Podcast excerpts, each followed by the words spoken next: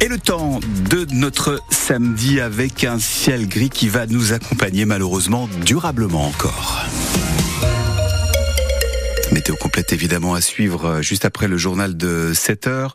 Jeanne de Butler, on commence avec un gang de cambrioleurs, de tronçonneuses arrêtés après des casses dans toute la région. Et oui, pas moins de 13 cambriolages en deux mois. Une équipe de six Roumains terrorisait tous les magasins de motoculture de la région, en Haute-Vienne, en Gironde et chez nous en Charente, à Château-Bernard et Puy-Moyen. Les policiers d'élite de la BRI les ont attrapés en début de semaine en Dordogne, Mathieu Bonour. La vieille Citroën Picasso qui fait un bruit d'enfer est arrêtée sur l'autoroute A89. À bord, 4 Roumains, 24 tronçonneuses volées quelques minutes plus tôt à Boulazac chez Thomas Motoculture en utilisant la voiture comme bélier pour défoncer la porte. Les policiers de Bergerac suivent le groupe de Roumains depuis des semaines. Des ouvriers agricoles qui travaillent dans les vignes à Ruche en Gironde. C'est toujours le même mode opératoire. Ils enfoncent l'entrée de service avec leur vieux Picasso, puis cachés sous des capuches et des gants, ils s'emparent des tronçonneuses toujours en moins de 5 minutes. Et la liste est impressionnante. Médard de Mussidan, Bergerac, Chancelade, Montignac, La Roche-Chalais, Brive, Agen. Parfois, ils dévalisent même deux magasins en une seule nuit. Les tronçonneuses étaient ensuite envoyées en Roumanie, parfois dans la soute des autobus de voyage pour être revendus. La police estime qu'ils en ont volé plus de 300 en un mois et demi. Le butin dépasse les 140 000 euros. Les voleurs sont tous en détention provisoire. Ils ont une vingtaine d'années. Ils seront jugés lundi en comparution immédiate. Le réfugié syrien installé en Charente à Ruffec va bien pouvoir rester en France. On vous a parlé de son histoire sur France Bleu La Rochelle. Louaille Moula, l'État français lui avait refusé deux fois le statut de demandeur d'asile, alors même qu'il a été, qu'il est condamné à mort dans son pays natal. Finalement, hier, la Cour nationale du droit d'asile a tranché. Il va pouvoir rester. C'est à lire sur francebleu.fr. Les policiers ont mené une grosse opération de contrôle de vitesse dans l'agglo de La Rochelle hier. Ils ont relevé 11 infractions pour des excès de vitesse, dont une de plus de 40 km heure. D'autres contrôles sont prévus dans les semaines qui viennent.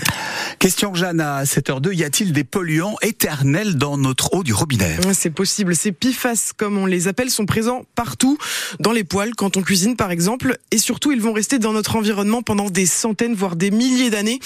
Alors pour savoir s'il y en a dans notre eau, le groupe Europe Écologie Les Verts lance une campagne de test. Des élus ont prélevé de l'eau potable à la fontaine du parc Bobinec à La Rochelle. Elle va être analysée en laboratoire, explique Océane Marielle. Elle est conseillère municipale. On espère que dans ce cadre-là, on aura de quoi documenter, objectiver les faits euh, et savoir si, euh, oui ou non, il y a aussi des PFAS euh, dans l'eau de La Rochelle. On a une, une communauté scientifique qui est d'accord. Aujourd'hui, on a des organismes, des laboratoires où on a une concordance des faits pour dire que, effectivement, les PFAS sont des polluants éternels qui impactent la santé. On les retrouve dans tout notre quotidien et surtout, si on les appelle polluants éternels, c'est parce que ils se désagrègent pas rapidement. Le Centre international de recherche contre le cancer montre que les PFAS peuvent induire des troubles de la grossesse. Ce sont des perturbateurs endocriniens. Ils sont cancérogènes. Ils créent des problèmes cardiovasculaires. Ils peuvent altérer la fertilité. Océane Marielle, conseillère municipale, municipale écologiste à, La Rochelle. On connaîtra les résultats donc dans les prochaines semaines. En Poitou-Charentes, des tests ont aussi été réalisés à Chizé, dans les Deux-Sèvres. Une bonne nouvelle pour les éleveurs laitiers, alors que c'est la clôture demain du Salon de l'agriculture à Paris.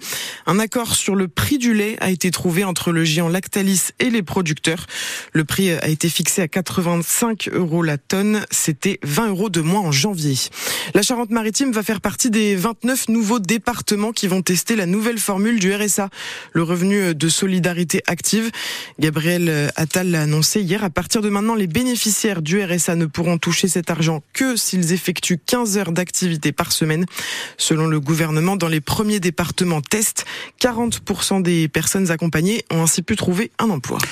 Les Restos du Cœur ont besoin de nous ce week-end. Oui, on va croiser des bénévoles ce matin au supermarché. C'est la grande collecte nationale jusqu'à demain. Elle est très importante c'est maintenant que l'association refait ses stocks. Et tous les dons sont importants. Une boîte de soupe ou de raviolis, surtout en ce moment avec l'inflation, chaque don compte, explique Romain Colucci, le frère de Coluche, le fondateur des restos. Il n'y a pas de miracle. Hein. L'inflation, tout le monde l'a subi. Euh, nous, on fait de la distribution de repas alimentaires gratuits. Évidemment, c'est l'équilibre financier le plus difficile à tenir.